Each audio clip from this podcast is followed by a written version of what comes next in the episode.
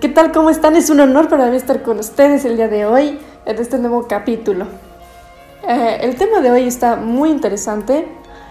Eh, vamos a hablar de un tema que es para muchos todavía es, es complicado, es confuso, hay muchas dudas sobre este tema. Vamos a hablar de la codependencia. La codependencia hace referencia a toda persona que va a sacrificar su tiempo, su esfuerzo e incluso su dinero para resolver los problemas de otras personas, ya sea de una pareja eh, o de un amigo o de quien sea, incluso de la familia. Y por ende, esta persona va a tener una tendencia a entrar en relaciones con personas que tienen muchos problemas afectivos, y no nada más afectivos, sino sociales, familiares o incluso financieros. Yo creo que ustedes sí han, em, han identificado este tipo de personas que tienen estos problemas, que continuamente no salen de una y entran en otra, en otra, en otra, y así sucesivamente. Su vida se convierte en un problema. ¿Qué pasa? Que este tipo de personas van a, a jalar personas codependientes. Y es por eso que este tipo de personas codependientes van a ignorar los problemas de su propia vida, porque siempre van a estar al pendiente del otro y van a querer ayudarlo en cualquier aspecto de su vida. Tienen a ser personas que crean em, excusas por, por ellos, por la pareja o por el amigo, y van a minimizar o van a negar las repercusiones que puedan tener sus comportamientos disfuncionales. ¿Ok? Como pasa con las personas que son adictas, siempre queda, siempre está la pareja o la mamá o el papá que continuamente está diciendo, es una etapa, se le va a quitar, tú déjalo. Pues realmente no, ahí, empiezas, ahí se empieza a observar la, la codependencia. Y en este punto es cuando se va a diferenciar lo que es dependencia y la codependencia. Ojo aquí porque no es lo mismo. Va, va muy pegado, pero no es lo mismo. Eh, el dependiente va a generarse una obsesión en la otra persona. ¿Por qué? Porque cree que es imprescindible su vida. Y, y, cree que va a necesitar de su ayuda constantemente. Entonces, ¿qué pasa? Que va a atraer una persona que es codependiente. La persona codependiente de lo que se diferencia del dependiente es que se va a hacer completamente indispensable en la vida del otro, mostrándose como, como un salvador, como un héroe, y que va a generar una, una adicción en ayudar a su pareja. Ejemplo, si tu pareja es adicto al trabajo, tú como pareja dependiente, puede ser que tiendas a hacer las obligaciones de casa que, que, no, que, que le tocan a tu pareja y que incluso tú ya lo sientas como una responsabilidad tuya. ¿Y qué va a pasar también? Que vas a empezar a aceptar que no vaya al bailable de tus hijos, que ya no tengan relaciones sexuales, que ya no tenga tiempo contigo. ¿Por qué? Porque lo vas a excusar en cosas como él trabaja para que no nos falte nada. Y eso hay que y por eso hay que ayudarlo y no hay que decirle absolutamente nada. Pero la realidad es que su adicción lo está llevando a alejarse de los demás y tú como persona codependiente lo estás excusando. Ese es solo un ejemplo, pero la verdad es que también se da cuando hay... Eh, puede dar con cualquier persona en casa, cualquier persona que sea adicto a las drogas, al alcohol, a, una persona, al trabajo, lo, que sea, ¿no? Cualquier tipo de adicción. Eh, también es muy típico la codependencia cuando tenemos un adulto mayor en casa y uno de nuestros familiares se encarga completamente de él o de ella, del abuelo o de la abuela o de la persona que tenga que estar en cama. Esto le pasa a los cuidadores familiares, es muy común.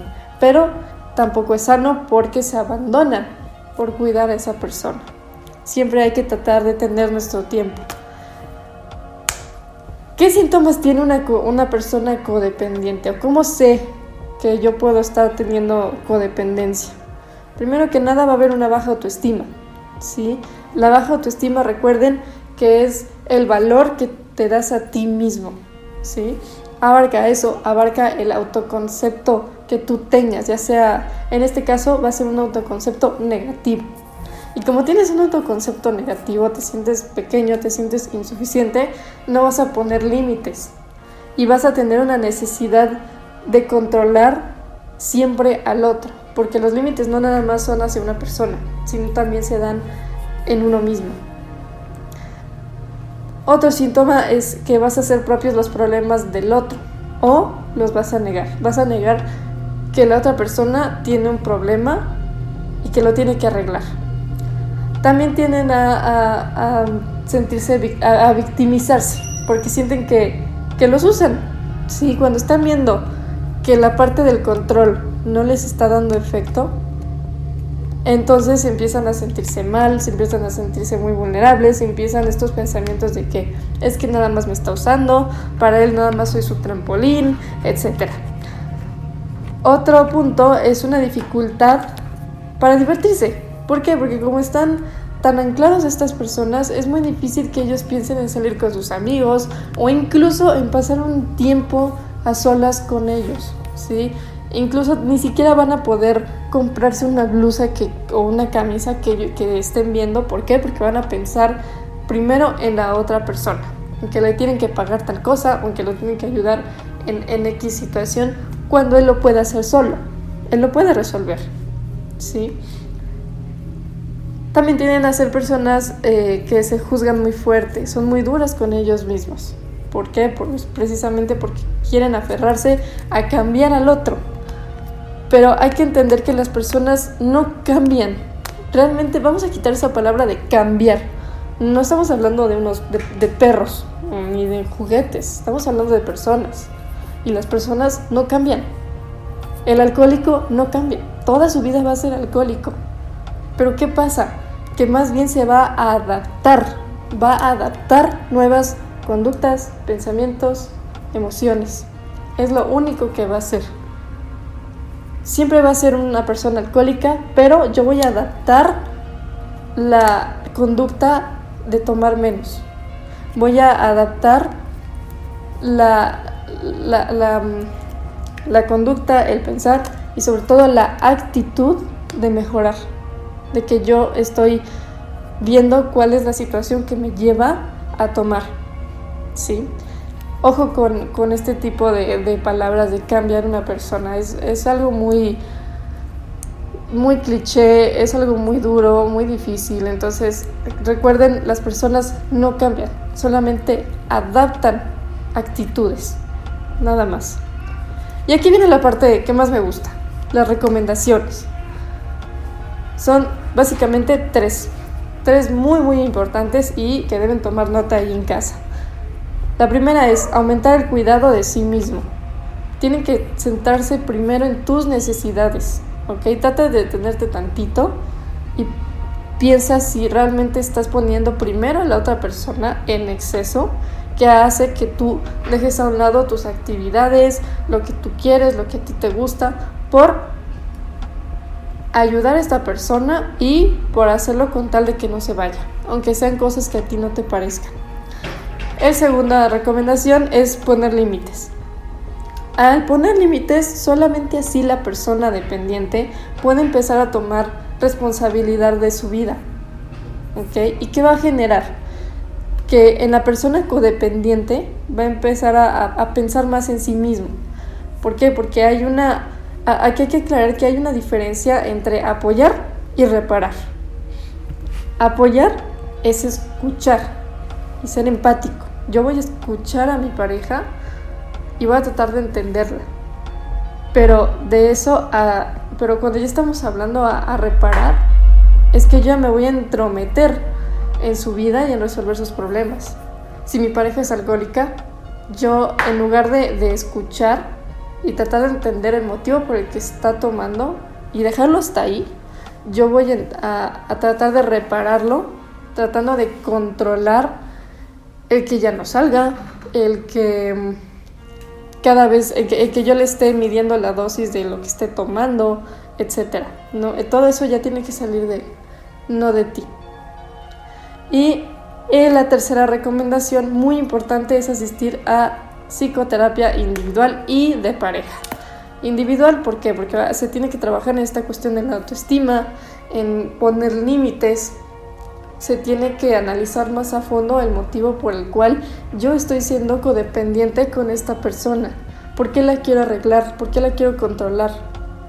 Si primero tengo que arreglar algo en mí, primero tengo que controlar cosas mías antes de querer hacer eso. Y créanme que una vez que ustedes identifiquen esto, ya no van a querer reparar a nadie. Simplemente van a buscar a alguien que esté completamente bien, que no, no tengan que repararlo, que no esté roto. Por supuesto que no. Su forma de pensar va a cambiar y por ende van a encontrar personas mucho más sanas. Créanme que eso, esto sí se los puedo garantizar. Antes de encontrar a alguien sano, primero tienes que echarte un clavado en ti, en tu mente, y empezar a trabajarlo. Empezar a ser una persona sana, más sana mentalmente. ¿Y por qué digo que eh, terapia de pareja? Porque muchas veces eh, la persona que es dependiente lo reconoce, lo acepta que tiene un problema, que está cometiendo sus errores y muchas parejas lo intentan. Muchas parejas quieren intentar eh, apoyarse. Ojo, apoyarse, no resolver, resolverle la vida al otro, ¿ok? No repararlo. Entonces, en pareja se va a tratar justamente este tipo de, cuestiones, de que, que, la otra persona busque apoyarlo y no repararlo. Esto es complicado, eh, lleva su tiempo, pero sí se logra, créanme que sí. Y sobre todo que en pareja se, se llevan a cabo otro tipo de actividades, ¿no? O sea, se llevan a, a, a conocer más a la otra persona, saber cómo voy a comunicarme con él, cómo puedo ayudarlo para generar esa confianza en sí mismo, que ya no dude y que realmente ya no caiga en ese vicio, porque primero tiene que trabajar en su autoestima y yo como pareja puedo ayudarlo de cierta manera. Sí, entonces tengan mucho, mucho fe en la terapia, créanme que ayuda bastante y es algo que no pueden hacer solos. Siempre se va a necesitar de un apoyo, de una, una mano extra. Entonces no duden en agendar su cita conmigo si ustedes se están sintiendo identificados.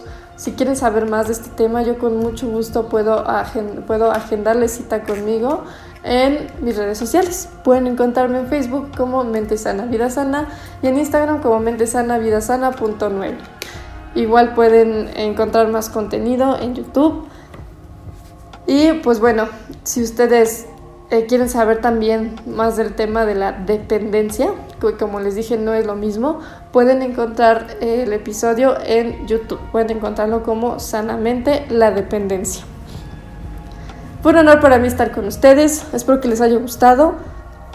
Si ustedes quieren saber más de otros temas, mándenme un mensajito y yo con gusto voy a hablar de eso. Así que pásenla bonito esta semana. Yo soy la doctora Luz Rebeca Castillo Shetecat y esto fue Sanamente.